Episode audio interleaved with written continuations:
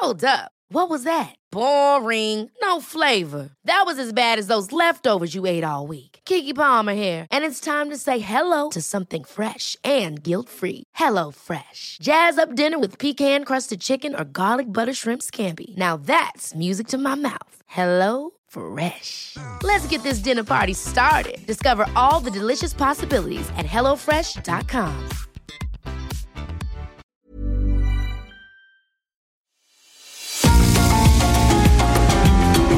GastroLab es un lugar donde cabemos todos. Aquí encontramos historia, recetas, producto, materia prima, vinos y un sinfín de cosas que a todos interesa. Ya que con cocina y vino se aprende en el camino. Déjate llevar por el chef Israel Arechiga a un mundo delicioso que da como resultado GastroLab.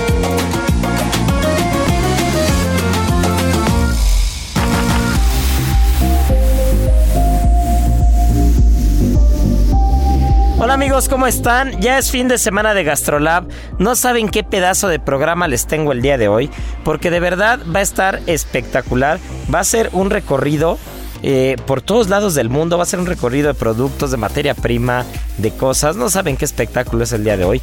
Tengo como cada ocho días a mi querida Miriam Lira, editora de GastroLab. Que vengan los aplausos, este, mi querida Miri. Eso, eso pareció más una foca que este, que otra, que, que unos aplausos. Pero este, pero bueno. Eh, mi querida Miriam trae hoy a una de las grandes cocineras, no que hay en Cataluña, no que hay en España, no que hay en Europa, sino una de las grandes cocineras en la historia del mundo. Una cocinera con tres estrellas Michelin, Michelin, como le quieran llamar.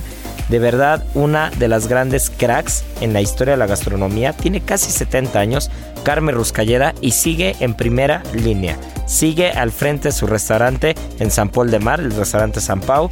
Y bueno, pues Miriam nos platicará. Y también tenemos una entrevista con ella, porque de verdad estamos de manteles largos, ¿eh? Que una personalidad de ese tamaño haya accedido a hacer una entrevista, este, y más tan contenta, con tanto gusto, que haya habido tanta plática, mi querida Miriam. Felicidades de verdad porque te rifaste cañón.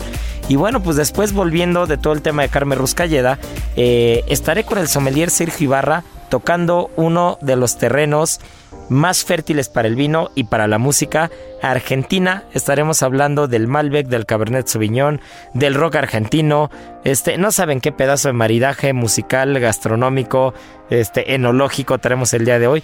Y para rematar, mi adorada Marianita Ruiz, estaremos platicando del taro, un producto bastante particular que yo lo veo en los helados y lo veo en diferentes cosas, pero necesito que me platiques, Marianita, qué es el taro, ¿eh?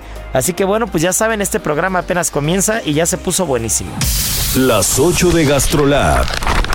Es momento de dar un repaso por nuestras páginas.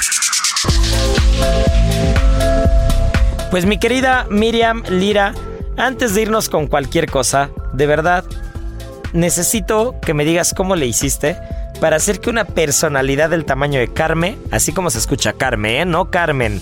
Carmen Ruscalleda. Sí, sí, sí, sí, sí, sí, sí. Carmen Ruscalleda haya se haya inventado una entrevista de 14 horas contigo, mi querida Miriam. Encantada con tanta información. Primera plana en Gastrolab.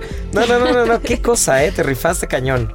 Hola, ¿qué tal amigos de Gastrolab? Así es, Isra. Fíjate que fue una plática con una persona súper sencilla y no fue nada difícil llegar a ella. Bastó con levantar el teléfono, encontrar el contacto de su oficina, pedirle la entrevista y ya teníamos a Carmen Ruscalleda dispuesta a platicar por casi una hora sobre su trayectoria, sobre su cocina, sobre sus logros. Es una persona increíble y para que la tengan un poquito más como en la mira y en contexto, es la mujer que más estrellas Michelin tiene en el mundo. Tiene siete. Un, este, bueno, en su restaurante, como tú bien decías, tiene tres estrellas Michelin, que está pues allá en Barcelona y tiene otras más repartidas, otro en otro restaurante que se llama Moments, que también está en Barcelona, y otro que está en Tokio, imagínense. Y pues es una de las grandes personalidades del mundo, no solamente por pues la innovación que tiene en su gastronomía, en su cocina, sino porque ha puesto el nombre de las mujeres dentro de este rubro muy en alto, ¿no? O sea, lanzarse en un momento tan complicado a verlas por todas, armar un negocio, sobresalir, está muy cañón. Y ella no ha tenido ni un solo límite para llegar a la circunstancia en la que está hoy, a la par de cualquier otro chef. Y pues es de reconocérsele, ¿no? Que ha estado siempre como al pie del cañón. Imagínate nada más cuando hablas de, una mujer que ha roto fronteras, que ha roto barreras, que ha roto esquemas, que rompió el molde. Eh, imagínate nada más que tiene una réplica de su restaurante en Tokio. Sí. ¿No? Tiene una Imagínate tener siete estrellas, este, ser la mujer con, con más galardonada gastronómicamente en el mundo. Y, encima de todo te das el lujo de estar en San Paul de Mar, de estar en Tokio, estar en todos lados. Sí. Tienes, tienes de verdad la ligereza y tienes la, humildad de, de, tomar el teléfono con, un medio de México del otro lado del continente, aventarte una hora platicando, hacerlo encantado, de verdad, qué pedazo de mujer, qué pedazo de cocinera. Yo no he tenido oportunidad de comer en San Pau, pero conozco muy bien el trabajo de Carme y, y de verdad me parece una persona a la que cualquier cocinero del mundo aspiramos a ser un poquito como ella, ¿no? Sí, la verdad es que sí, y toda su cocina está fundamentada en la tradición. O sea, tampoco es como pretenciosa en cuanto a la innovación y tal, sino que simplemente es cuidar el producto de catalán y pues hacerlo grande, ¿no? O sea, llevarlo como a su mejor expresión, con la mejor técnica, siempre con un toquecito de modernidad pero no en exceso, ¿no? Siempre respetando, con mucho color, también súper estético, que yo creo que también eso es fundamental en la cocina. Otro de los datos curiosos es, ya les platicaré, les platicaré justo cuando venga el sommelier Ibarra y estaremos hablando de Argentina, pero justo eh, cuando estuve el año pasado en Ushuaia, en, en Tierra de Fuego, ya la parte sur, sur, sur, que técnicamente es Antártida en Argentina, eh, este conocí un restaurante y tuve oportunidad de conocer a, de conocer a un chef llamado Ernesto Vivian, este del restaurante Caupé, y, él me platicó una historia ya, ya un par de días después de haberlo conocido, porque yo llegué sin querer, no me acuerdo por quién llegué. Creo que, creo que llegué, llegué por, por Gastón de la Cabrera. Fue por él que llegué, que él me lo presentó. Y entonces algún día ya platicando, echando un vinito ahí en su restaurante, ya acabando el servicio, ya sentados los dos platicando, me cuenta que es el, él ganó un premio a nivel mundial eh, y es el único argentino que lo tiene y por eso fue tan conocido Ernesto, porque si mal no recuerdo fue en el 95, fue en el 90 y algo, que, que llega a la final, él sin saber, llega a la final del, de, digamos, de una revista, era, era como una, una lista, no recuerdo muy bien, pero llega a la final para participar por ser el mejor chef del mundo. Wow. Ernesto. Y la persona que era su contrincante era Carmen Ruscallada. No, bueno. Y fue la primera vez en la historia que le dan el premio a dos personas y se lo dieron a ellos dos. Entonces no, pudieron, o sea, no pudieron decantarse por ninguno de los dos y es la primera vez que en ese en esa lista, en ese concurso del 95, yo tenía cuatro años, tampoco es que, estuviera muy enterado de, las noticias de las noticias de ese momento y voy a investigar bien porque me interesa saber qué premio fue, pero pero llegan los dos al, al final, ¿no? Entonces llegan a la votación y tanto Carmen Ruscalleda como Ernesto Vivian este, son premiados los dos. Y es que, ¿sabes que También Carmen es una luchadora.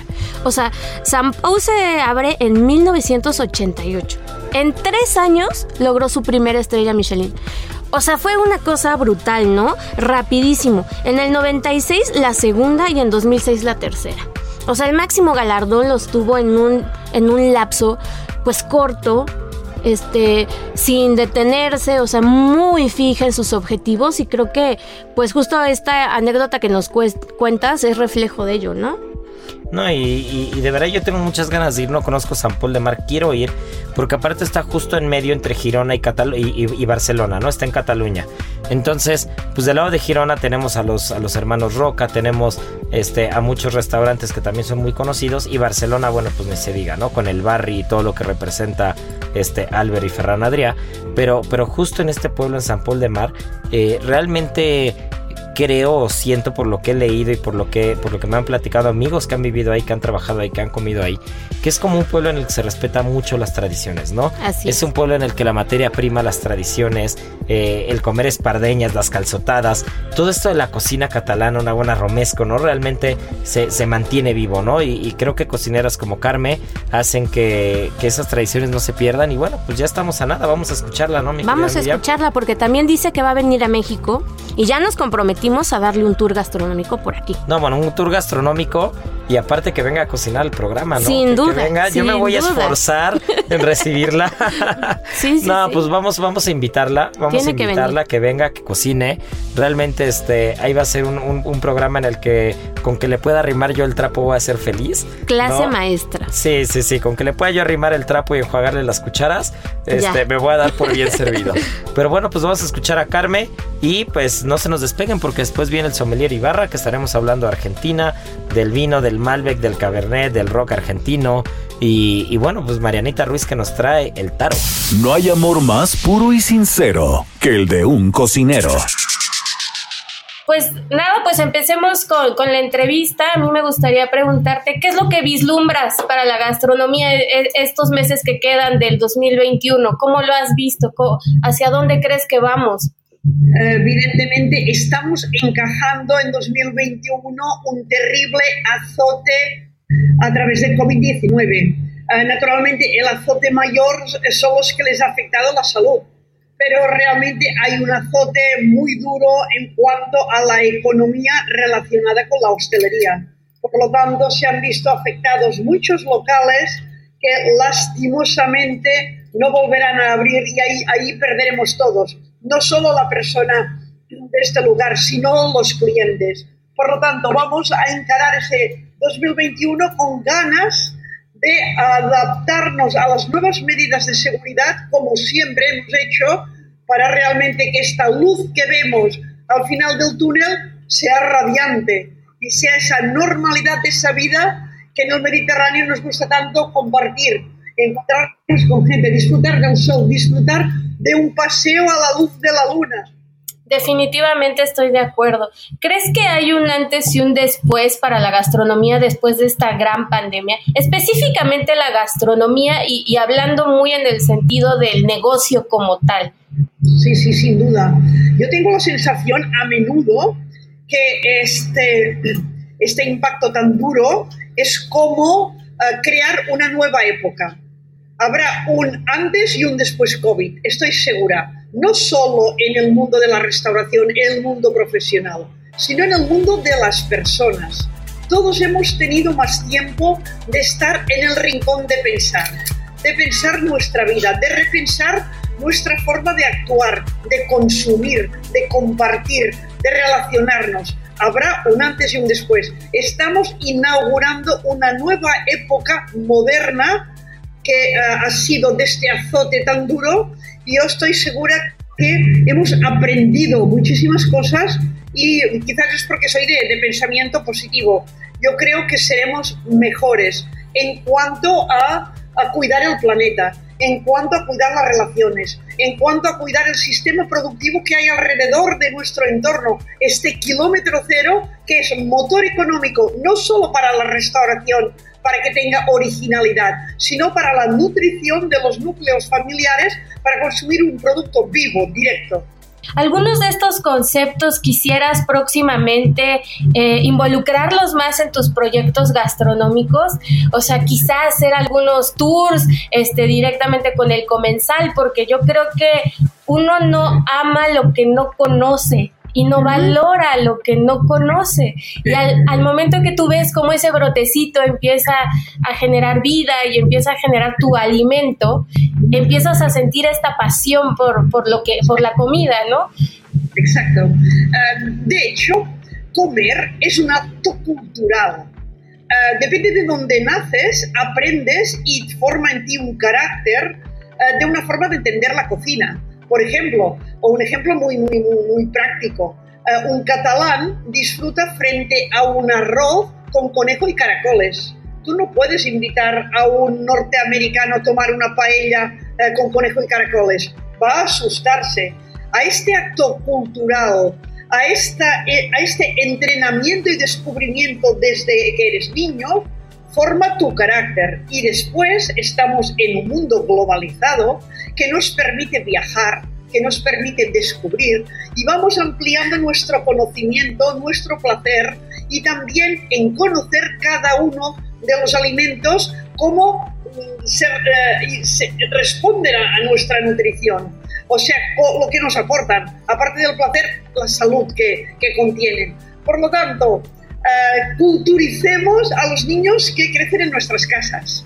Yo estoy segura que, al lo menos eh, en España, la cocina y la nutrición no es una asignatura lectiva aún en las escuelas. Yo estoy convencida que queda muy poco tiempo para que lo sea. Es tan importante para un niño aprender a escribir, aprender a sumar, a restar, a multiplicar, aprender historia, aprender sociales y, y geografía, como aprender los alimentos, las cocinas del mundo, la nutrición. Y debes tener en cuenta que aunque no sean materias lectivas, las escuelas tienen una empatía porque al niño le falta este conocimiento. Y el niño además es prescriptor en su casa de, decir, ostras, mamá, cuidemos incluso el reciclaje del desperdicio, eh, cuidemos eh, el medio ambiente, no lo ensuciemos. Este niño que es un gran prescriptor, si lo formamos, ahí subiremos de golpe tres peldaños en lo que es el respeto a la cocina, el respeto a la nutrición.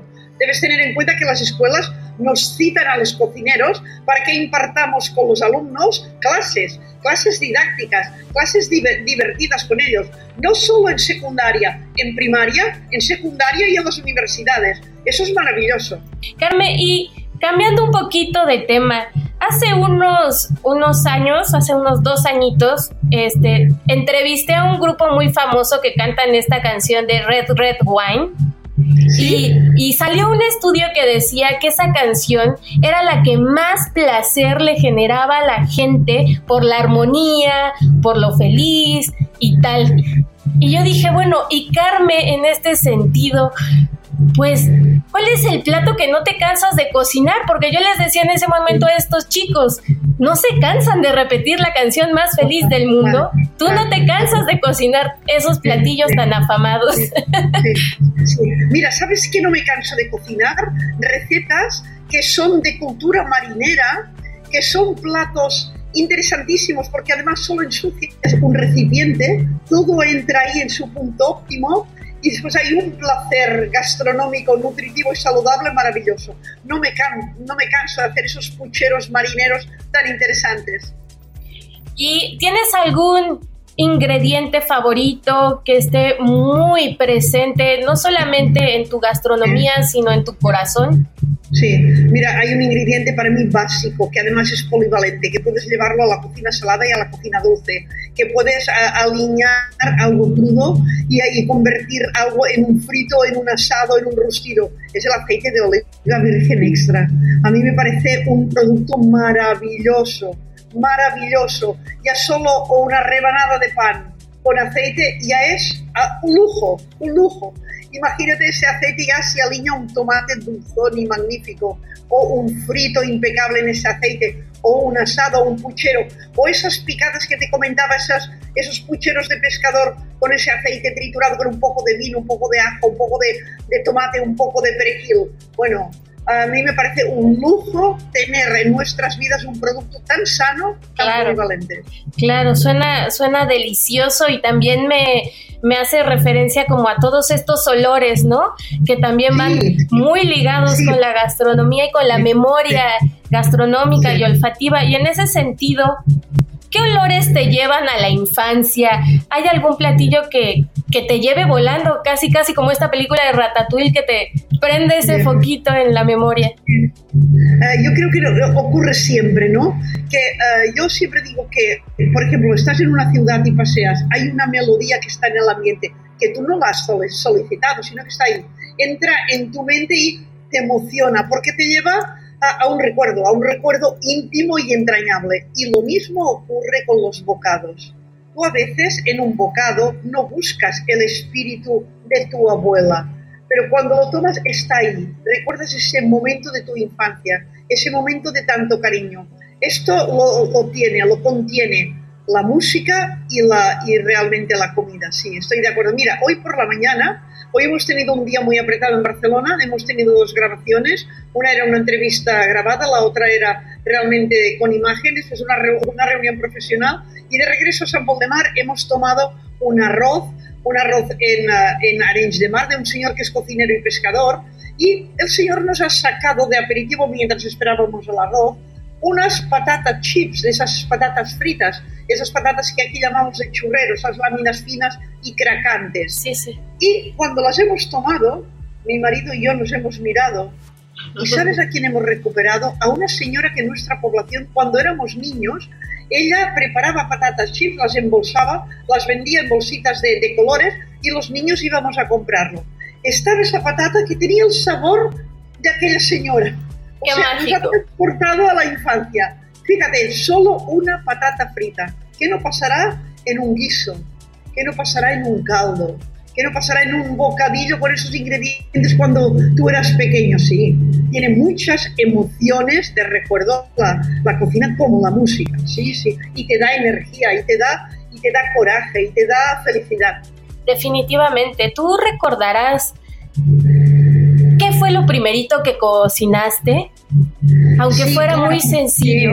Sí, sí, mira. ¿Salió yo de bien? hecho- ¿Salió mal? yo Sí, sí, tengo recuerdos de infancia, desde la tierna infancia, porque yo soy hija de un agricultor y comerciante, por lo tanto tocaba ayudar. Todos los elementos de la familia colaborábamos y, y ayudábamos. Yo tengo responsabilidad de, de cocinar para la familia, bueno, desde quizás los 10 o 12 años. Sí, y, y además siempre me sentí muy libre y muy feliz frente a, esa, a ese compromiso, ¿no? Tengo realmente una, una situación, la he, la he contado más de una ocasión.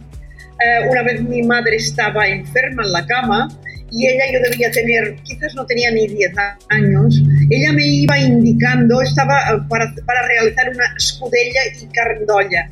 No sé si sabe lo, lo que es, es un cocido donde Sí, eh, se ponen diversas carnes, vegetales, cocina como dos horas o más, después ah, el caldo se sirve con, ah, con pasta o con arroz y fideos. Y después se sirve la bandeja de todo el hervido de este, de este cocido. Por lo tanto, me iba indicando mi madre, ahora pon ah, la gallina, ahora el cerdo, ahora la ternera, los osos de jamón, ahora el puerro, la zanahoria, la iba indicando. Ahora es el momento de hacer la pilota. La pilota es una especie de majado de- con carnes picadas y aliñadas que ponemos también en esta olla. Y cuando vino el momento, ya que habían pasado esas dos horas, que el caldo ya estaba en su punto, mi madre me dice, bueno, ya estará ahora, ya puedes colar la olla. Y yo no tuve esa inconsciencia, desconocimiento e ignorancia de poner un escurridor, de colar la olla y el caldo se fue todo por el agujero de la pica. La tragedia, pero sin duda son recuerdos que vas atesorando, yo me imagino, ¿no? Y que, Claro, claro, y que claro, te enseñan, ¿no? Desde la infancia a, a no volver a repetirlo, a ser mejor. Eh, o sea, mira, yo hago muchas conferencias y sabes que les digo siempre a los que asisten, les digo, cuando tienes una idea en cocina, hazla. Ponte ahí, o sea, medítala, pero hazla. Si, la, si te sale bien, anótate los pasos que has hecho, los ingredientes que has mezclado. Si te sale mal, no es necesario que los anotes. Te acordarás toda la vida. Definitivamente. Oye, Carmen, pues qué bonita plática. Yo te agradezco Gracias. muchísimo que hayas tenido el tiempo de, de- de tomar esta entrevista. Por supuesto, Gracias. cuando vengas a México te vamos a estar esperando. Me encantaría, con me encantaría. No, no, es una todo el cariño. Lo haré, lo haré. Porque fíjate, en tu vida, cuando deseas mucho una cosa, ocurre. Definitivamente, y yo te acompaño a tu tour gastronómico. Gracias. Muchísimas gracias, que estés muy bien. Un abrazo, un abrazo, México. GastroLab es un lugar donde cabemos todos. Vamos a una pausa y regresamos.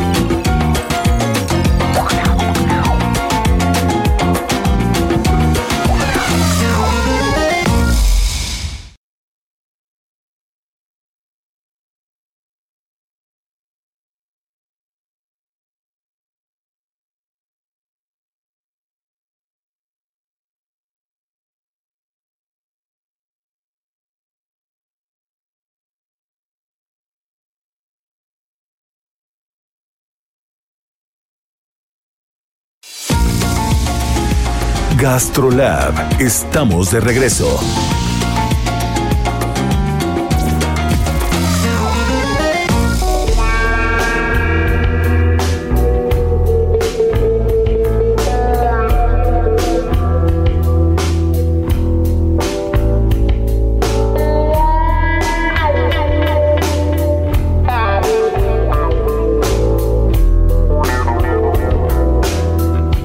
Heraldo Radio. Me verás volar por la ciudad de la furia.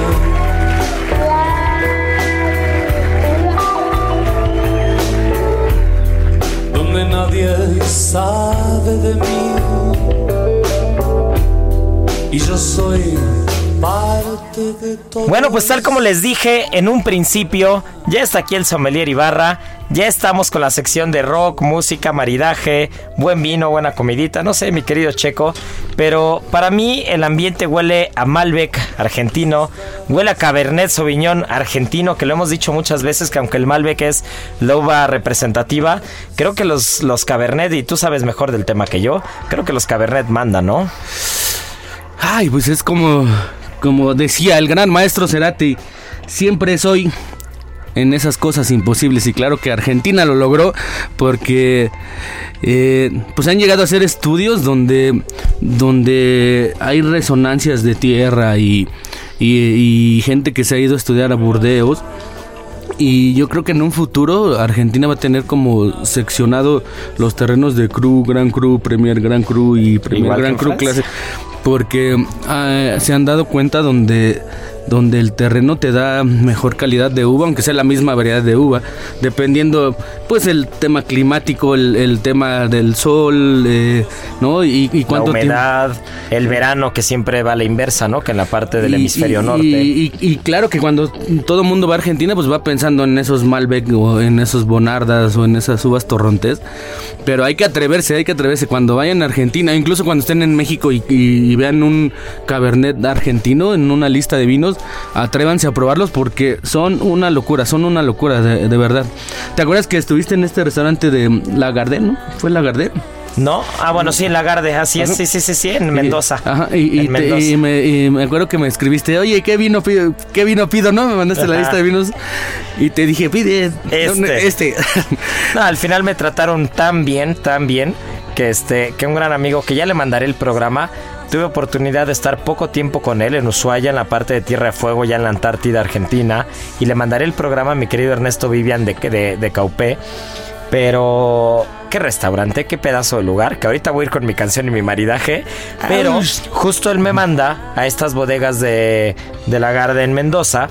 Y, y al final ya no tuve ni que pedir vino. Ellos, ellos me armaron el menú, me armaron el maridaje.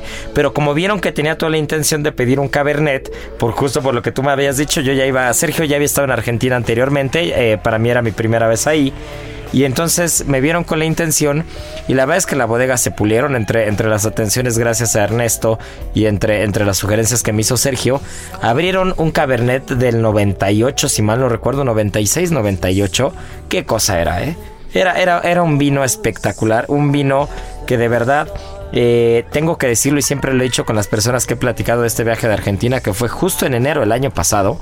Eh, probablemente ha sido de los, de los viajes que más me han sorprendido porque yo traía una cosa en la cabeza totalmente diferente a lo que me encontré, ¿no? Tanto los vinos, la comida, los restaurantes, realmente lo que te imaginas no es no, no, no tiene nada que ver con lo que te encuentras. Sí, yo creo que uno va con, con la idea de pues de solamente asados o solamente tintos, pero pero tiene como que todo toda esa esencia emblemática, incluso desde desde que llegas la diversidad de paisajes que hay en Argentina, te encuentras desierto, te encuentras glaciares, te encuentras playas, ¿no? De es, es impresionante, yo estuve en- Bosque. a, a mí a mí lo que más me sorprendió, por ejemplo, fue el, el que le llamaron el camino de los incas y tuve una muy buena eh, pues guía de turistas que, que era muy culta, me contó la onda esa del- de los quilmes, ¿no? Que, que también fueron traicionados como acá en los aztecas y de repente pues entra como esa cultura entre,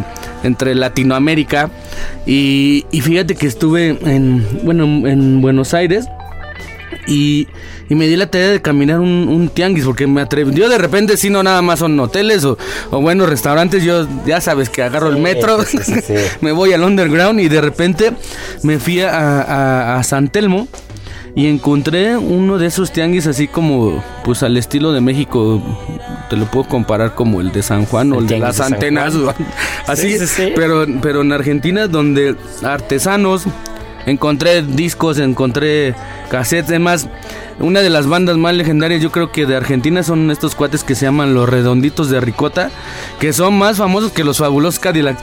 Entonces hasta tienen a su, propio vino, que así se llaman los redonditos de ricota, ¿no? Y entonces me traje unos discos y bla, bla, bla. Pero encontré el mejor negocio que, que nunca había visto en mi vida en Argentina. Una parrilla grandísima, llena de chorizos argentinos, ¿no? Y, y el pan chorizo. El una, ban- una banda de rock tocando ahí. Y unas cervezas Quilmes de este tamaño, como de litro y medio. Entonces, pues claro que me quedé un parcito de horas. Probé fugazas, probé de esa, de esa cocina así, pues de barrio, por así llamarlo. Y pues no sé, no sé qué más decirte, que, que cuando entras en la otra diversidad, pues eh, también hay gente que, que, que esa cocina tradicional pues la, la convierte pues en... en- Claro, en algo en- totalmente diferente.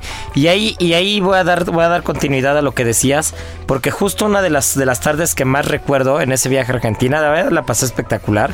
Este regresé amando Argentina.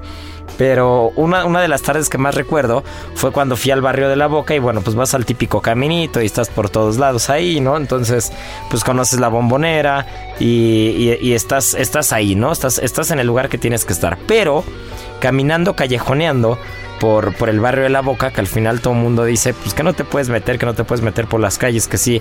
La verdad es que sí está peligroso, pero viniendo de una ciudad como esta, no te espantas, ¿no? Entonces ya, ya no te cuestas al primer hervor. Entonces, este, recuerdo que llegué a un callejón que daba como a la parte trasera del estadio de Boca. Y justo en ese callejón había dos vecindades con las puertas abiertas y una parrilla muy diferente a tu parrilla enorme que describes, una parrilla de medio metro. Y una parrilla de medio metro con cortes, con chorizos, con panes, con chimichurri, que el chimichurri no es como lo conocemos aquí, el chimichurri es más como una vinagreta de pimientos con cebolla, no es tan herbal como la que conocemos aquí, que es más como, como un pesto con algunas especias diferentes y ajo, sino allá más bien es, eh, tiene cebolla y tiene pimientos, ¿no? Entonces tenían el chimichurri y todo y me senté afuera de la vecindad en el barrio de La Boca a, a- a comerme un chorizo y un, un asado de tiray. ¿No? Y estaba la banda, pero la banda en serio, ¿no? O sea, estaba la, la gente, la gente del barrio de la Es- boca. es una fiesta, es una fiesta, Comes, sí. comes diferente, ¿no? Lo mismo comes en la Garde, comes en, en la bodega en Mendoza. Este, recuerdo Chile en Buenos Aires, uno de los mejores restaurantes que he ido en mi vida entera. Un gastronómico espectacular. Pero esta tarde, afuera del estadio de la Boca, de, de- de- eh, en el barrio de la Boca, fuera del estadio de- del Boca Juniors, en la bombonera. Con esta canción, que es con, es- con esto empiezo, mi querido Checo. Venga. Para mí, para mí, Argentina, Argentina es Cerati. Eso, eso no hay más. maestro Cerati. Pero, pero, pero, pero. Voy a atreverme a decir una de las cosas este, más atrevidas que, que- que he dicho en radio y que he dicho en mi vida. Si no es mi top 1 de canciones en toda mi vida, está en mi top 3 esta. Y es la canción de Genesis de Soda Stereo en el Unplugged. De verdad es, es una obra maestra. A mí se me pone, se me pone la piel de gallina, se me ponen los pelos de punta. Y al lado de un buen cabernet argentino comiéndote un choripán en el barrio de La Boca, escuchando esta maravilla de Cerati, de verdad no necesitas más, te puedes morir mañana. Pues venga, pues vamos a escuchar esto a cargo de Soda Stereo, esta banda formada en el 82, comandada por el buen maestro Gustavo Cerati. Que en paz descanse. Súbale el volumen, que los baffles revienten, señores. Cuando todo era nada, era nada el principio.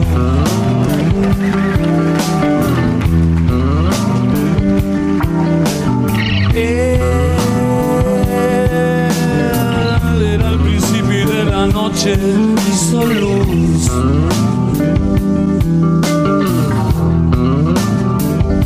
Heraldo Radio. y fue el cielo.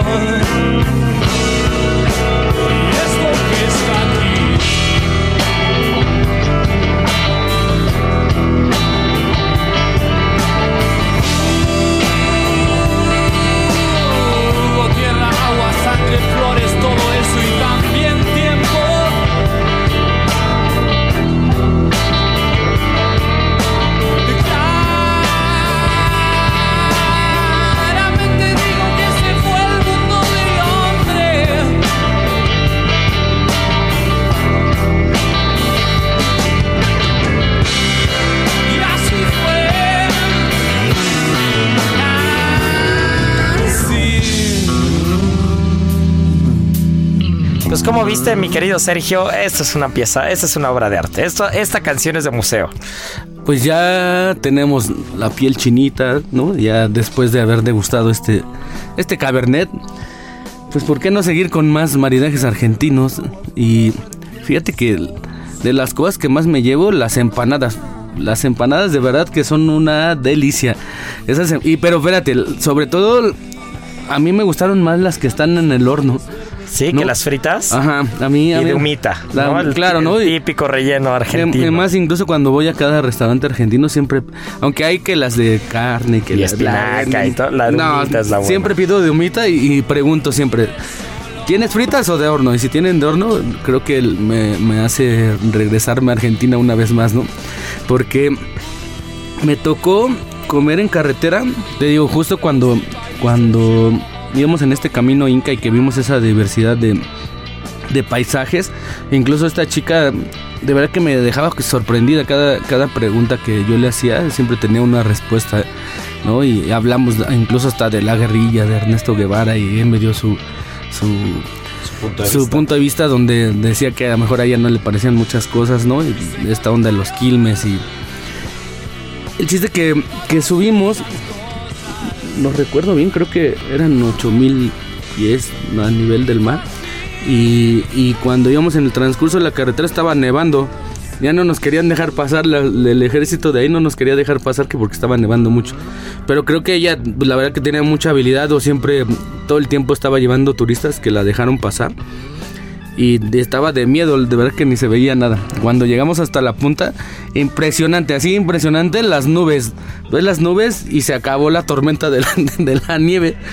Entonces ella dijo que hay que agradecerle a la Pachamama y bla bla, bla, y pusimos una piedrita encima de más piedritas, ¿no? Era como Como la un, ofrenda. un- ajá, la ofrenda, un tributo. Y cruzamos, después de la nieve, cruzamos el desierto y me contó que ahí se grabó el- lo de Star Wars, que era como el... era así literal un paisaje lunar. Y de repente llegamos a un anfiteatro que le llamaban la, la garganta la garganta del diablo, pero era es un anfiteatro este natural donde incluso ahí estuvo cantando Pavarotti y, demás. Y, y ella nos contó que ahí estuvo el, pues el gran maestro Cerati. Y ya no puedo ir sin yo no me puedo ir sin música ligera. Porque música ligera pues es ese género.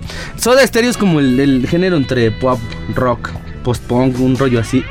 Y, y pues esta, esta, esta canción, él dice que la escribió por, por, sus padres, que tenía una caja, una caja de, de discos que, que se llamaba Clásicos Ligeros de todos los tiempos. Entonces, pues había una mezcla entre películas, música, obras de teatro, libros, bla, bla, bla.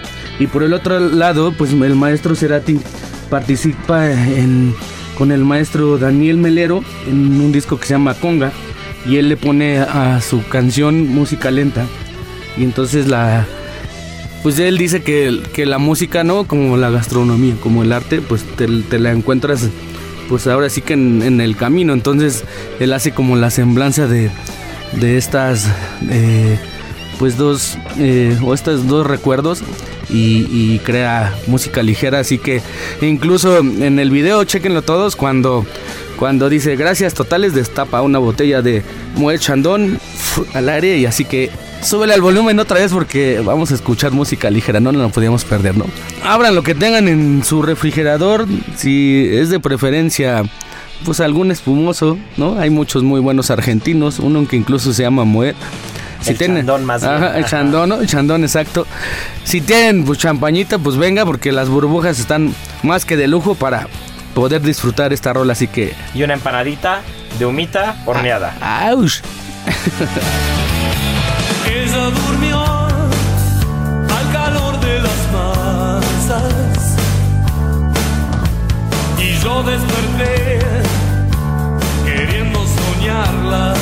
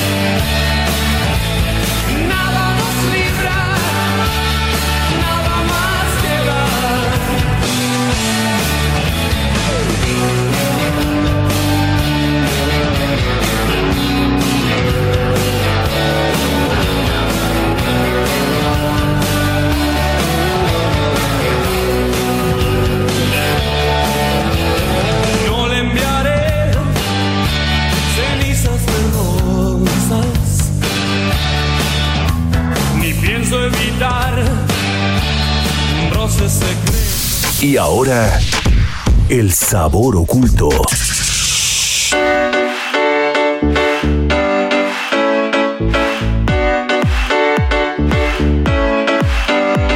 ya después de volver de Argentina, de volver de este maridaje sensorial, eh, Marianita Ruiz, ¿qué hay con el taro? Bueno, primero antes de, antes de irnos con el taro y todo, te rifaste en el programa Gastrolab, ¿eh? Estuviste haciendo donas, este, en la semana salió, por si no lo pudieron ver, échenle un ojo a Heraldo Gastrolab o échenle un ojo a mi Facebook, arroba Israel Arechiga, como sea, porque Marianita estuvo haciendo unas donas espectaculares. Marianita, cuéntanos qué hiciste antes de irte con el taro. Pues eh, hice unas donas gordas, como ya lo saben, Como que es nuestra especialidad. y había unas que tenían malvaviscos, mucho chocolate, pretzels. Ay, qué rica la de Eh, pretzel. estaba muy rica la de pretzel, había una que tenía como una compota de frutos rojos. No sé, tienen que echarle un ojo porque creo que sí nos rifamos con los toppings y con las combinaciones y todo era muy sencillo, todo lo pueden hacer en casa, se tardarán, no sé, 20 minutos, pero está muy sencillo. E incluso, bueno, incluso la masa de las donas también está muy fácil y ahí les explico muy bien cómo hacerlos para que crezcan, cómo freírlo y algunos tips les estoy dando por allá. Ah, pues súper. Qué bueno que es sencillo porque a veces nos complicamos demasiado. Luego en los programas, este, alguna vez un amigo mío que, que vio el programa, que no vive en México, me dijo, este, cuando hacen recetas muy marcianas, no las puedo hacer en casa, ¿no? Sí, no. Y es, me acuerdo que esa, esa vez había una espuma, había un aire, había alguna cosa muy molecular, muy contemporánea. Y este, y, y- y me dijo, cosas tan marcianas no hagan porque no la puedo hacer en casa, ¿no? Pero mira, cuando son cosas sencillas, la gente sí lo ve y sí lo hace, ¿eh? Aparte creo que son ese tipo de recetas que puedes hacer como con la familia y ahorita que tenemos todavía como tiempo con el home office y eso, que las puedes replicar con los Pues tú, y bla bla. Bueno, yo no tengo home office, pero Tú mucha que gente tienes tiempo. y ya pues los pueden hacer en casa con toda la familia. Les prometo se van a divertir. Bueno, y pues ya hablando así de postres, de cosas ricas y todo, cuando de repente veo algunas empresas de helados y veo que tienen algo llamado taro, helado de taro, lo pido porque me gusta, pero no sé descifrar el sabor. ¿Qué es el taro?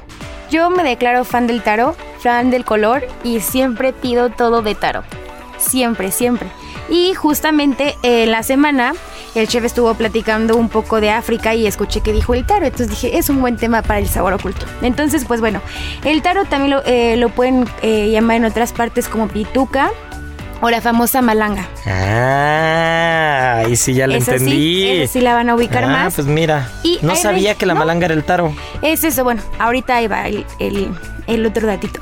Y se tiene registro que se empezó a usar hace 7000 años en la parte de Nueva Guinea, pero este tubérculo se da porque es como una, es un tubérculo, se da también en el sudeste de Asia, en la India, en Nueva Guinea, como les dije, en las Islas Marshall, en Australia incluso. Y por ejemplo es muy eh, popular en la gastronomía de las polinesias francesas. Y hace muchísimos años, por ejemplo, era la base de alimentación de lugares como Bora Bora o Tahití. Eh, actualmente los principales productores son Nigeria, Ghana, China, otra vez China. Otra vez China. No importa de qué, o sea, ya, ya nada más falta que, que acabemos diciendo que, que el mezcal, donde más lo China. producen es en China o el achiote. O, Ya esos chinos producen Todo, una son los locura. todo, Son los que más producen todo, sandía, miel. Ya sé, pero bueno, el taro, por ejemplo, es una de esas cosas donde se consume todo. Eh, de la raíz hacen muchas sopas o estofados y lo ocupan como si fuera carne porque tiene bastantes nutrientes, ¿no? Las hojas sería como para nosotros el equivalente a las espinacas y el tubérculo es donde hacen como las cositas del taro. Dependiendo del lugar donde lo planten, son los colores que existen y puede ver como blanco, rosa y no crean que estamos comiendo cosas raras. Sí hay taro morado. Sí, porque luego en los famosos helados estos, yo veo que es como un color lila pastel o morado pastel y se me hace muy bonito, se me hace muy curioso, pero yo sí, y fíjate que yo sí creía que tenía como algún tipo de colorante o algo, pero porque yo no tenía, yo no tenía idea que el taro y la malanga eran el mismo. Incluso yo en el cero hago unos crujientes de malanga y cuando los fríes es muy curioso porque se ven como unas estrías o vetas moradas dentro, ¿no? Exacto. Entonces es como blanco con estrías moradas dentro y, y es muy curioso porque pues es muy bonito, ¿no? Es, es como muy vistoso. Y esas estrías moradas, pues evidentemente ya cuando lo cocinas y todo, porque tengo entendido que se tiene que comer cocido, ¿no? Exacto. Eh, cuando, bueno, cuando lo hacen hay que pelarlo con muchísimo cuidado porque en la parte de la corteza de, afuera, cuando lo empiezan a pelar, suelta como un suerito. Esto es eh, oxalato de calcio y es muy tóxico. Entonces, siempre, ya después de que lo cocinen, ya lo pueden comer, lo dejan enfriar, horneado, asado, al vapor o como quieran pero eh, siempre es cocido y generalmente ya te lo venden así. Bueno, aquí en México los vamos a encontrar la malanga como tal, como el tubérculo este grande, o las cosas que son de taro taro van a venir en polvo. Y bueno, de, después de todo eso, de los helados y todas las cosas que venden, porque justo ahora traigo unas obleas de taro en la bolsa que me encontré. Eh, también es muy bueno para la digestión, eh, ayuda a combatir el estreñimiento, alivia el estrés, reduce la presión arterial y tiene un alto contenido de fibra dietética, entonces eso te ayuda muchísimo a regular la insulina y la glucosa en la sangre. Entonces tenemos un superfood aparte con un super color y que lo podemos ocupar muchas Y muy versátil, ¿no? Porque cada vez, ya lo hemos venido diciendo en muchos programas, cada vez hay más gente vegana, cada vez hay más gente que, que aunque no sea vegana o vegetariana como tal, sí voltea, voltea a ver los, los ingredientes de origen natural, de origen, eh, pues lo más limpio posible, ¿no?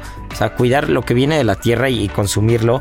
Y el, el tener estos ingredientes a la mano, el saber usarlos, ¿no? Por ejemplo, el asegurarnos de que no nos lo comamos crudo, de que seamos cuidadosos, cuidadosos al pelarlo, de saber que si te estás comiendo un helado de taro no son colorantes, sino realmente es el color como tal. Color. Pues creo que eso es, ese es el tipo de ingredientes que nos, nos ayudan o son nuestros aliados para mejorar una buena dieta, ¿no?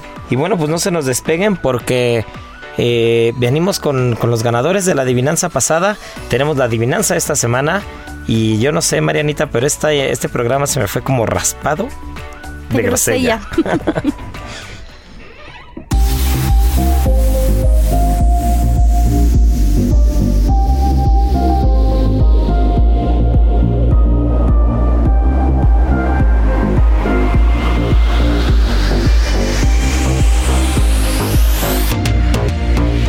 estamos. Muchas felicidades a José Carlos Cruz, que él fue el que mandó la respuesta correcta, que fue Chilhuacle. Porque este, hubo quien me mandó mulato, hubo quien me dijo pasilla, hubo quien me dijo muchas otras cosas. Este, sí hay muchos chiles, la verdad, en toda la zona de Oaxaca, hay muchos chiles en todo México. El pasilla mije también es uno de esos chiles muy curiosos, pero no, la respuesta correcta era el chilhuacle, chilhuacle rojo, chilhuacle negro, chilhuacle amarillo. Es una de las grandes especies endémicas de este país, de Oaxaca, y que es una de las bases para los moles, sobre todo para el mole negro, ¿no? Pero bueno, pues la adivinanza de esta semana, mi querida Marianita, ¿qué te gusta? ¿Qué, cuál, cuál te gusta que sea la adivinanza esta semana? Pues yo digo que nos sigamos con algún tubérculo. Va, venga, a ver. Va, a ver, este, este tubérculo también le conocen como mandioca. eh, es originario de América, de África, de Oceanía. Y aquí en América, si volteamos un poco a la gastronomía peruana, probablemente nos podamos dar una idea de qué tubérculo soy. Va, pues muy bien, pues ya saben, arroba Israel A-R-E-T-X-I-G-A, por Instagram, ya saben que no al del Heraldo de México, no al de Gastrolab, al mío personal, porque al otro no tenemos acceso. Y espero que hayan disfrutado este programa igual que nosotros, porque estuvo espectacular, con personas de la talla como Carmen Ruscalleda, música espectacular, buen vino, buen producto. Pero no nos podemos ir sin antes decir, como cada ocho días, tripa vacía, corazón, sin alegría. Aquí concluye otra emisión más de GastroLab, el lugar donde cabemos todos. Esta es una producción de Heraldo Media Group.